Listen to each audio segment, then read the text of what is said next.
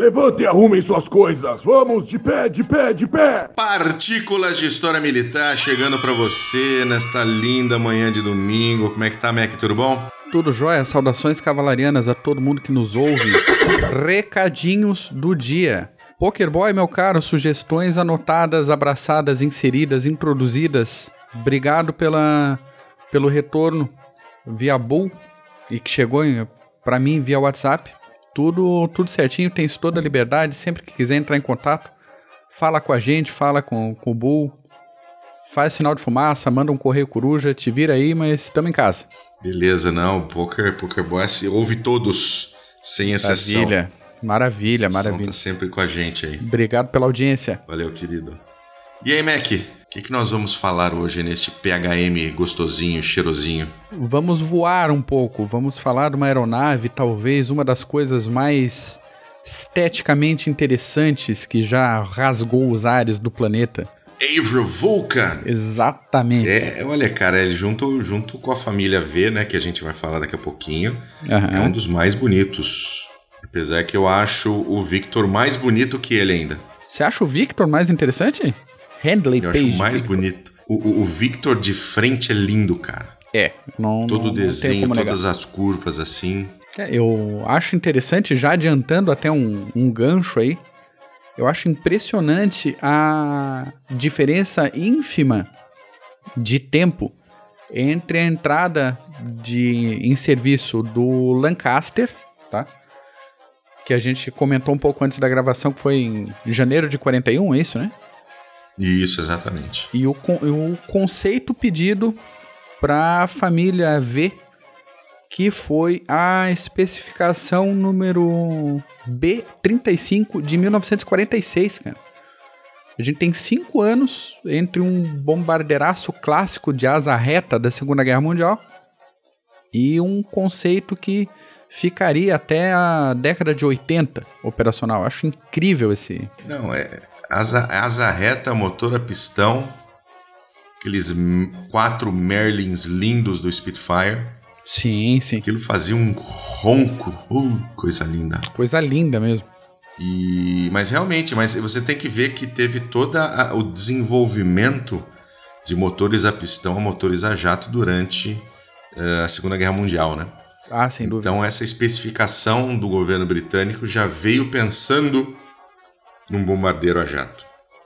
E um bombardeiro é de altitude, rápido, asa enflechada, então toda aquele, aquela coisa que vinha já também da, da Segunda Guerra Mundial, que o pessoal pensa só no Messerschmitt 163 e no 262, mas já tinha o desenvolvimento do Meteor, Sim, sim. é, o pré-desenvolvimento do Meteor antes, então toda essa dinâmica de pensamento. Já em 46 eles previam no- na especificação uma velocidade de cruzeiro de 500 nós, não velocidade máxima. Né? Velocidade de navegação em 926 km por hora. cara. É quase. E um teto, é um teto de voo previsto aí para 16.764 metros aproximadamente. Então mais alto que realmente é qualquer uma coisa outra, que tinha uma outra voado. classe, né? É outra coisa, é outra coisa. Mas o, o Vulcan, nós vamos falar sobre o Aver Vulcan hoje, mas ele fazia parte da espinha dorsal de ataque estratégico nuclear da Grã-Bretanha. Aham. Durante ali o período dos anos 50 e 60, esses três bombardeiros, o Vickers Valiant, o Avro Vulcan e o Handley Page Victor, eram aquilo que defenderiam a Grã-Bretanha, que atacariam a Rússia, a União Soviética e seus satélites com armas nucleares. Lembrando que naquele momento, ah, armas nucleares eram bombas, né? tinham que ser jogadas de aviões, assim como era durante a Primeira Guerra Mundial. Estava em desenvolvimento já os mísseis, Sim. né, que vieram ali a partir dos desenvolvimentos da, da V1 e da V2. Mas ainda armas nucleares tinham que ser entregues por aviões. Exatamente. Exatamente. Modelo, modelo antigo ainda. Ainda modelo antigo, e aí você tinha essas três aeronaves que faziam espinha dorsal de defesa, de, de deterrence né, ah, nuclear contra, contra os seus inimigos, que ali naquele momento era a União Soviética. Não, e a Não urgência tinha nem o que falar. é não só ataque como contra-ataque, né? Eu acho interessante a gente pontuar isso, que a situação seria num ataque vindo da União Soviética, o período, né, o prazo para a entrega desse contra-ataque seria de aproximadamente três horas. Sim. Eles pensavam isso em três horas. E a consequência é, se tiver que fazer isso, provavelmente não tenha uma base de retorno. Então a gente tem que pensar numa situação paralela aí. Sim, sim. É, eu tive, eu tive o prazer de, de conhecer um chefe de tripulação de B-52 uh, já aposentado. Ele, inclusive, foi chefe de tripulação de B-52 durante o Vietnã. E ele fazia parte das B-52 que faziam o sobrevoo ininterrupto uh, no Ártico, né? Saíam ali da, das bases na Islândia, nos Estados Unidos, iam até a, a fronteira com a União Soviética e voltavam carregados com armas nucleares e prontos para entregar esse, esse tipo de pacote se fosse necessário. E, e ele comentou comigo que o, o, que eles tinham como protocolo era que se fosse dada a ordem, né, se fosse realmente enviados para despejar armas nucleares, o retorno não era uh, uh, para os Estados Unidos e nem para a Islândia. O retorno era para uma ilha no Índico, Caramba! Tá? Porque para poder fazer reabastecimento, uh, para poder se rearmar, porque não sabia que provavelmente não ia ter casa para voltar, como você acabou de comentar. Sim, sim. Então ele tem, ele tem, tinha histórias muito boas, especialmente sobre o Vietnã. Quando, quando ele estava lá passeando, ele ficou nove anos no Vietnã. Caramba. Ele se casou, embarcou para o Vietnã e voltou nove anos depois. Baixaria. Imaginem isso, cara, o ouvinte que nos acompanha em nove anos de, de campanha, cara, tomando tiro de antiaérea de tudo que é lado e naquela função vai e volta que, que o imaginário normal é o seguinte, né? Você tá no avião, você tá né, relativamente tranquilo. Complicado é quem tá no chão lá. Aham, vai nessa. É, é. Mas voltando pro assunto, uh, os três faziam parte da, da deterrence uh, britânica contra a União Soviética e, como você falou, foram desenvolvidos para altas atitudes. Isso aí. Né? Até o momento que a União Soviética uh, desenvolveu mísseis uh, terra-ar que acertavam esses aviões em altas atitudes. E aí começaram a desenvolver uma, uma tática de fazer ataques em baixas altitudes. Uhum. Então isso já, já mudou um pouco como esses aviões trabalhavam. Mas vamos falar então do, do Vulcan, que ele, ele tem uma história fantástica, Mac. Fala um pouquinho dele para nós aí.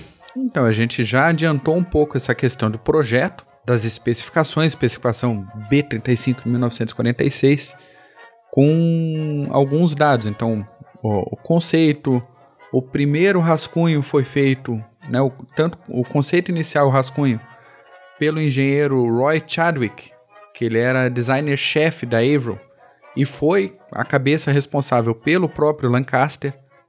Entre um café e outro, ele rabiscou o rascunho numa folhinha de jornal e a partir desse rascunho de asa enflechada e as especificações para um, bombardeiro médio a jato quadrimotor, especificamente quadrimotor, saiu ah, essa ideia. Além disso, a gente tem uma uma questão que eu acho interessante, me lembrou muito o A10 Thunderbolt 2. Sim. A especificação interna né, do compartimento principal foi elaborada em volta do armamento. Então, qual seria o modelo de bomba disponível, o tamanho, as possibilidades dela, é a partir disso todo o projeto de compartimento e da fuselagem da aeronave. Achei sensacional. E outro detalhe interessante é a posição dos motores muito próximos, dois a dois, muito próximos da fuselagem.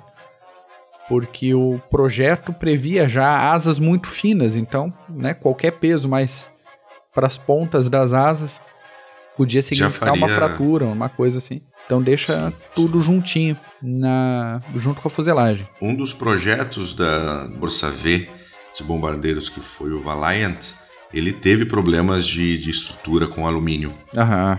E acabou aposentado mais cedo desses três aí foi o que se aposentou primeiro, porque tinha problemas de fissura, problemas na qualidade do alumínio, na liga de alumínio que usaram, e foi até uh, aposentado ali na década de. no iníciozinho da década de 60.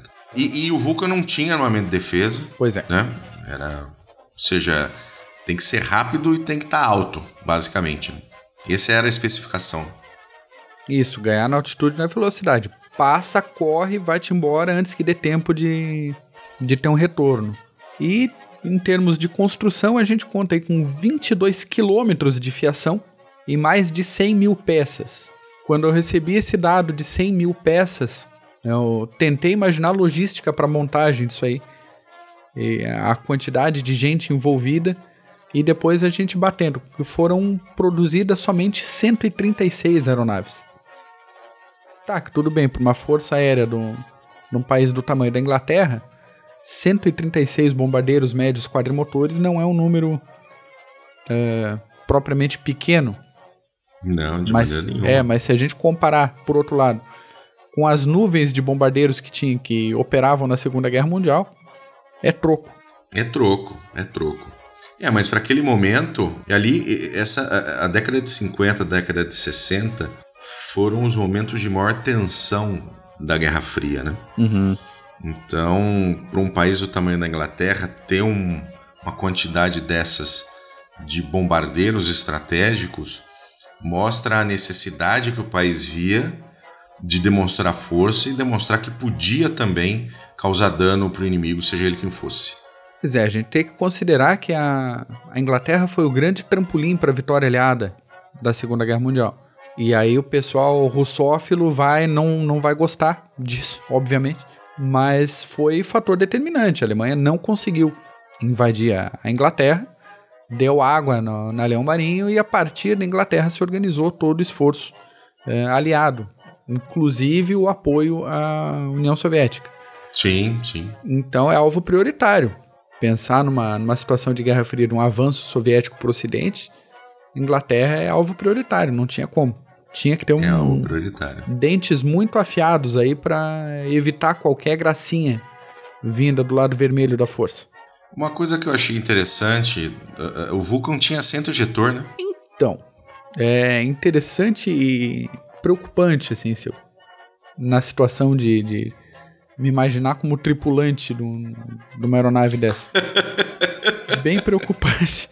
Porque a tripulação era de cinco militares, né? Piloto, copiloto, navegador, bombardeiro e comunicante, qualquer coisa assim. Não sei o, o, os nomes específicos de cada função, mas basicamente é isso e só tinha assento ejetor pro piloto e pro copiloto. Os outros três tinha que abrir a portinha embaixo ali atrás do, do assento do piloto e do copiloto, descer uma escadinha, o negócio abria contra o vento, tá? Não a favor do vento. e rolar por cima do amortecedor e tentar não acertar a traseira do avião enquanto você sai.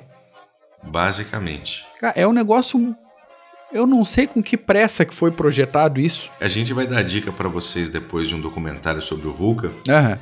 E, e, mostra exatamente isso, tá? Não. Mostra com, com bastante de, riqueza de detalhes essa questão da portinha e de como, como tinha que funcionar essa saída, essa, esse abandono de aeronave pela tripulação. Sim, sim. É muito interessante. É. Uh, voou a primeira vez em agosto de 52, Mac voou em Vulcan. 30 de agosto de 52. O primeiro piloto de testes foi um carinha chamado Roland Falk. Esse cara era membro da RAF desde a década de 30 e tem um histórico de testes durante a guerra com aeronaves alemãs capturadas. Então ele fez testes com o Messerschmitt 262, fez testes com o Messerschmitt 163. Enquanto ele fazia esses testes e análises, ele conduzia ataques noturnos contra a Alemanha. Então, toda aquela função de, de caças e escolta noturna. Ele fazia também, não sei se por obrigação ou por diversão, mas fazia. Por conta dessas coisas, ele foi condecorado duas vezes com a Air Force Cross. Aí, depois da guerra, a situação muda. Ele já tinha um, uma posição bem reconhecida como piloto de testes e ele tinha a, o costume de testar o, os aviões fazer as manobras e se colocar em risco de terno e gravata. Ah, que beleza. Porque ele tinha filosofia, é, ele tinha filosofia de que um avião de testes tem que ser limpo igual um carro. Então isso devia despertar o amor mais fraterno dos mecânicos e dos engenheiros. Assim, esse negócio está em teste. O que esse cara quer? Cera, polimento, quer pretinho na roda, tá louco? Mas o cara fazia dessa forma aí. E aí que num um, um pouco depois, numa situação de testes, o Roland Falk decolou o Vulcan, tirou as rodinhas, recolheu o trem de pouso e fez um parafuso. Isso em 1955. Que belezinha, hein? Cara, tem noção do que é o cara fazer um, um, um, parafuso? O cara tava brincando de Spitfire com um negócio de 47 toneladas que foi feito para ser um bombardeiro. então, é claro que ele tomou aquela tradicional puxada de orelha na volta, mas o, o que ele queria que era testar os limites do, da aeronave e mostrar para os futuros pilotos que numa situação limite aquilo poderia ser feito com, com aquele avião, foi executado com sucesso. O, o, uma coisa que eu acho interessante, né? Uh, o Vulcan, ele estava ali durante, os, o, durante a década de 50, durante a década de 60, mas ele acabou tendo vendo uh, ação até 83. E aí, ao longo do tempo, uh, a partir do momento que o Vulcan começou a ser superado, né? A, a, sua função como principal bombardeiro estratégico. Essa função começou a ser superada pelo desenvolvimento de mísseis balísticos. Ele começou a ser transformado em avião-tanque. Perfeito. Assim como aconteceu com o Victor. Uhum. Né? Mas ele ainda correu até a década de 80 e ainda conseguiu ver ação de verdade. Finalmente, porque seria frustrante demais para todas as equipes de, de pilotagem, treinamento e manutenção, uma coisa linda dessa não ver combate. Se aposentada virgem, não dá, né? e ele viu combate na Guerra das Falklands por incrível que pareça. E, e, o mais interessante, a Argentina ainda tentou comprar Vulcan antes de começar a guerra, né, Mac? Pois é. Ah, momento curiosidade interna do dia. A aeronave estava chegando no fim da vida útil e normal que alguns países da, da Europa, Estados Unidos, pessoal mais de tecnologia de ponta aí, venda algumas unidades para países menos favorecidos financeiramente e com situações uh, políticas discutíveis. Lembrem que a gente está falando de final de década de 70, início da década de 80. E a Argentina entrou em contato com a Inglaterra para propor a compra de alguns Vulcans. O, esse pedido oficial foi formalizado em setembro de 81 e tinha um, uma questão de disponibilidade imediata que fez alguns ingleses levantarem a sobrancelha esquerda. É, deu aquela. Ligou o alertinha, né? Ligou, o alertinha. Fala, o que, que esses malucos querem para ontem, os Vulcans, né? Então, discussão para lá, discussão para cá, aprovaram a venda de uma aeronave, deixando claro para todo mundo que a exportação em maiores quantidades não seria considerada. Então, pega um aí, compra, vê como é que ele é feitinho, né? Quiser estudar a tecnologia dele, tudo bem, a tecnologia da década de 40 mesmo, né? Claro, aperfeiçoada com os anos, mas a, a base de conceito é da década de 40. E um pouco depois, agora já em janeiro de 1982, o Ministério da Defesa, ou equivalente, não lembro o nome específico agora na Inglaterra, soltou é uma nota. É isso aí mesmo? É isso aí mesmo. Soltou uma notinha alertando sobre a necessidade de desvendar esse interesse abrupto argentino por um bombardeiro desse porte. Até porque estava todo mundo ligado que a Argentina de posse de um bombardeiro desse, as Falklands estão ali do lado, né? Então, sim, sim. qual é a da Argentina? E o interesse deles, o interesse deles nas Falklands já vinha desde ali no meio da década de 40. Isso aí, isso aí. Então, a treta deles seria com o Paraguai, seria com o Uruguai, seria com o Chile ou é com a gente mesmo? Então, vamos, vamos ficar ligado nisso aí. E daí, três meses depois, a Argentina atacou as Falklands, como, como desconfiado pela equipe. É, em 2 de abril de 82. E aí o que aconteceu? Uh, uh, Viu-se a necessidade, aí tem uma das operações mais fantásticas de ataque aéreo que eu já li sobre, que é a Operação Black Book, que é uma operação de bombardeiro usando os Vulcans saindo da Ilha da Ascensão, no Atlântico Norte. Não é bem norte, né? Tá ali no, na meiuca, ali próximo do, do Equador. Isso, naquela parte que só faz um calor do inferno e pega furacão. É bem, bem esse trecho ali. E, e aí os Vulcans voaram na Operação Black Book para poder bombardear a pista de Stanley Uhum. e não permitir que a Argentina usasse a pista para aeronaves uh, mais modernas e aeronaves que precisassem usar bastante pista. E eu digo a vocês, leem, dêem uma lida sobre a Operação Black Book, porque é uma operação absolutamente fantástica, com assim várias e várias aeronaves fazendo reabastecimento umas para as outras, para que um avião, um Vulcan pudesse bombardear. Exatamente. né, Mac? Você tem os detalhezinhos aí, não tem? Eram sete reabastecimentos em voo para cada Vulcan, para ter noção do, do drama da tripulação. E a- os sistemas de navegação não eram aquela maravilha toda. Não, de jeito nenhum. Então hoje em dia, é, hoje em dia qualquer um que tenha um smartphone mais ou menos aí que liga a função GPS consegue uma orientação muito melhor do que o pessoal da, da época, guardadas as devidas proporções. Sem dúvida nenhuma. Então, lá pelas tantas, depois de algumas horas de voo, o pessoal não sabia muito precisamente onde é que estava e precisava aí de toda uma situação de comunicação entre as aeronaves para poder se coordenar e fazer esses reabastecimentos. Até porque cada trecho de viagem são 6.259 quilômetros, cara. A gente tá falando de 13 mil quilômetros ida e volta sem tocar o solo. É tenso. É tenso. Até porque não tinha tocar o solo, né? Não tinha solo embaixo. Não, não tinha. E aí Não você tem tinha solo. dois tipos de aeronave. E você tinha dois tipos de aeronave voando. Você tinha o Vulcan e você tinha o Victor. Sim. né? O Victor especificamente como um avião tanque e o Vulcan tinha dois bombardeiros e o restante eram aviões tanques também. Então, Victors abasteciam Victors que iam abastecer Vulcans para abastecer Vulcans. E na, na volta tinha que encontrar outros uh, Victors para poder reabastecer e ir para casa. É, se você se você tá no YouTube, você tá vendo aí o diagramazinho de, de reabastecimento dessa operação ah, impressionante. Ela, assim, ela conseguiu fazer bombardeios em três oportunidades, mas também não tiveram aquela, aquele super resultado, tá?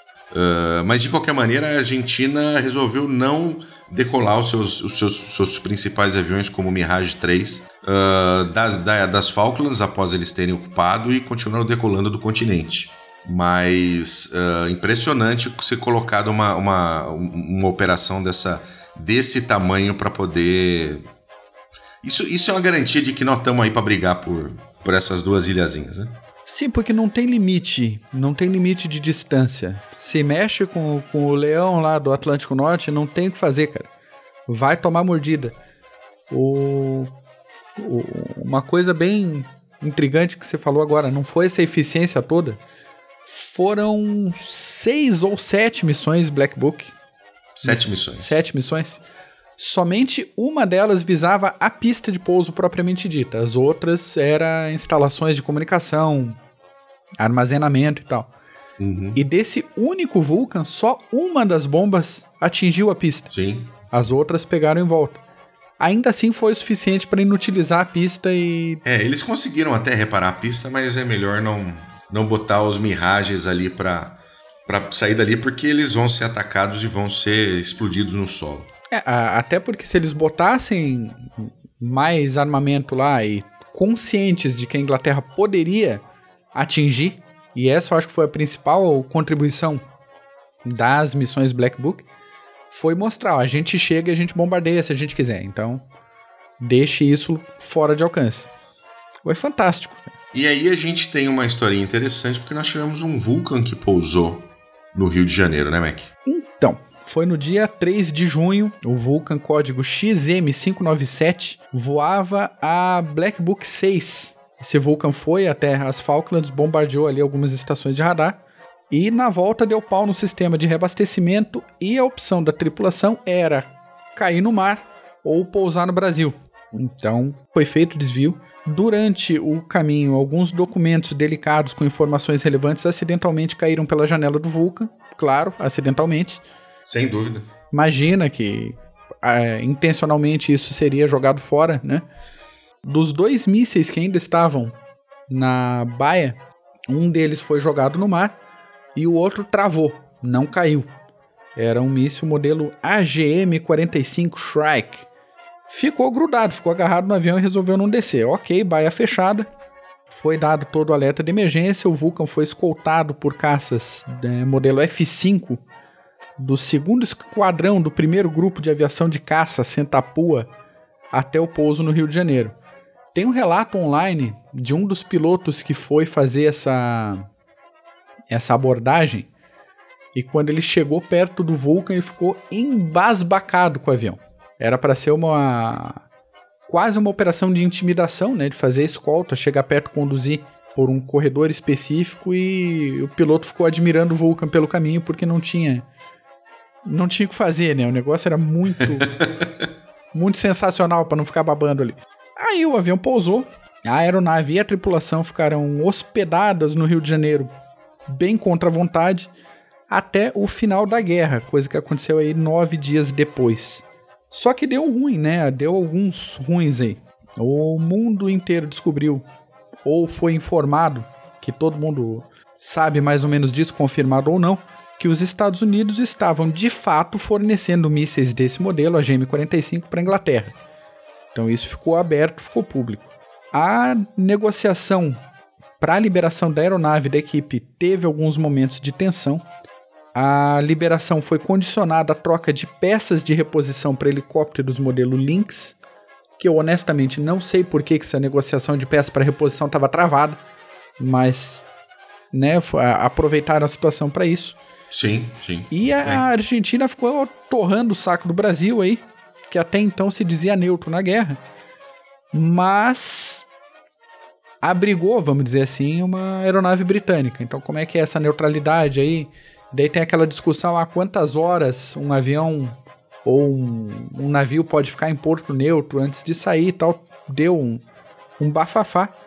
Mas os Estados Unidos fizeram uma intervenção ali na negociação até para tentar manter em segredo algum vazamento mais delicado de informações. Então, tudo negociado bonitinho. Depois do, do final da guerra, desses dias aí, a aeronave e a tripulação foram liberados. Mas, porém, contudo, todavia, o míssil ficou no Rio de Janeiro. É, tá certo. Vamos, vamos desenvolver, né? É isso aí. Vamos fazer aquela engenhariazinha reversa né, bonitinha e ver como é que esse negócio funciona. E aí o Vulcan ele ficou em operação ali mais ou menos até março de 84.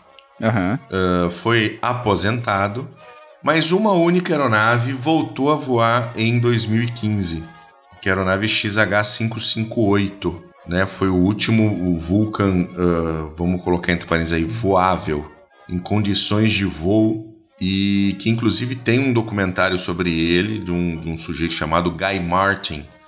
Você assistiu recentemente também, né, Mac?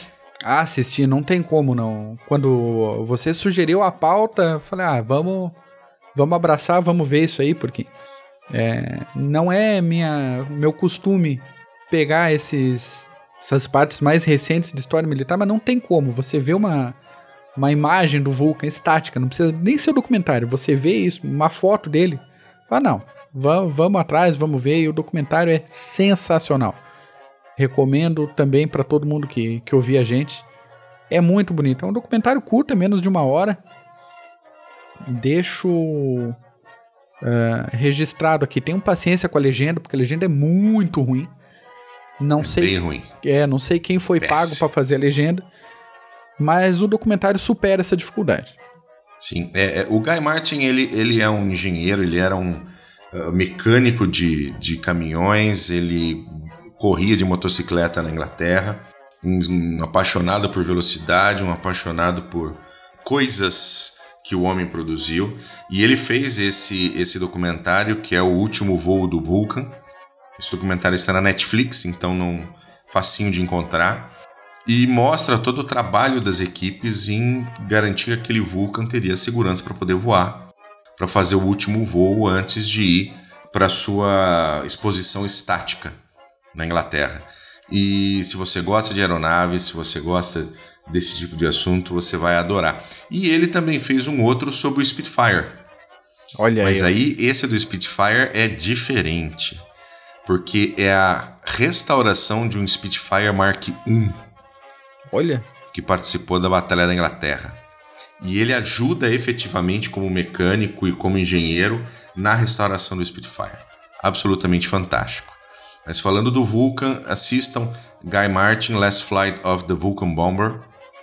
Tá na Netflix, apesar da legenda ser uma merda, dá para entender bem, fica legal e vale a pena porque mostra bem esse, uh, essa história. Ele fala da história do Vulcan e fala desse dessa aeronave específica e mostra a aeronave sendo restaurada, levantando voo. E, cara, é excelente. Ele mesmo acaba controlando um Vulcan durante o, o, o documentário. É, é, muito legal. Uma, uma das coisas interessantes desse documentário, muita coisa que a gente comentou aqui hoje tá, tá no documentário também, tá? E mas uma situação dessa aeronave que estava sendo restaurada e que fazia voos em demonstrações aéreas pela Inglaterra nos últimos anos, teve um problema de no trem de pouso quando um pouco antes de aterrizar. E não, não baixou inteiro o, a roda da frente. E daí toda aquela situação de tensão, o que, que faz, o que, que não faz, como é que você vai fazer uma aterrissagem forçada do último Vulcan que ainda voa. Então, porra. Dureza. Qual é, né? Daí precisava mandar um avião para voar perto do Vulcan e, e, tentar dar uma assessoria ali, observar de perto. E daí a RAF mandou um Spitfire, cara. Eu fiquei olhando assim, falei, hã? Como assim? Pera aí. Sério? Mandaram o Spitfire para fazer esse outro negócio? Aí pensei, não faz sentido. O Spitfire tava ali. É que você não. É que não tem câmera. Não tem câmera para mostrar, mas o tamanho do sorriso do meu rosto agora. eu, depois eu fiquei pensando, eu levei um choque, claro. Daí eu fiquei pensando, não, tá certo, ele consegue desenvolver uma velocidade estável chegar sim, muito sim. próximo do Vulcan e fazer toda a observação pela janelinha, sem problema de visibilidade nenhum. Não, Mas... se bobear, dá até pra ele abrir o canopi e tentar empurrar com a mão, ó.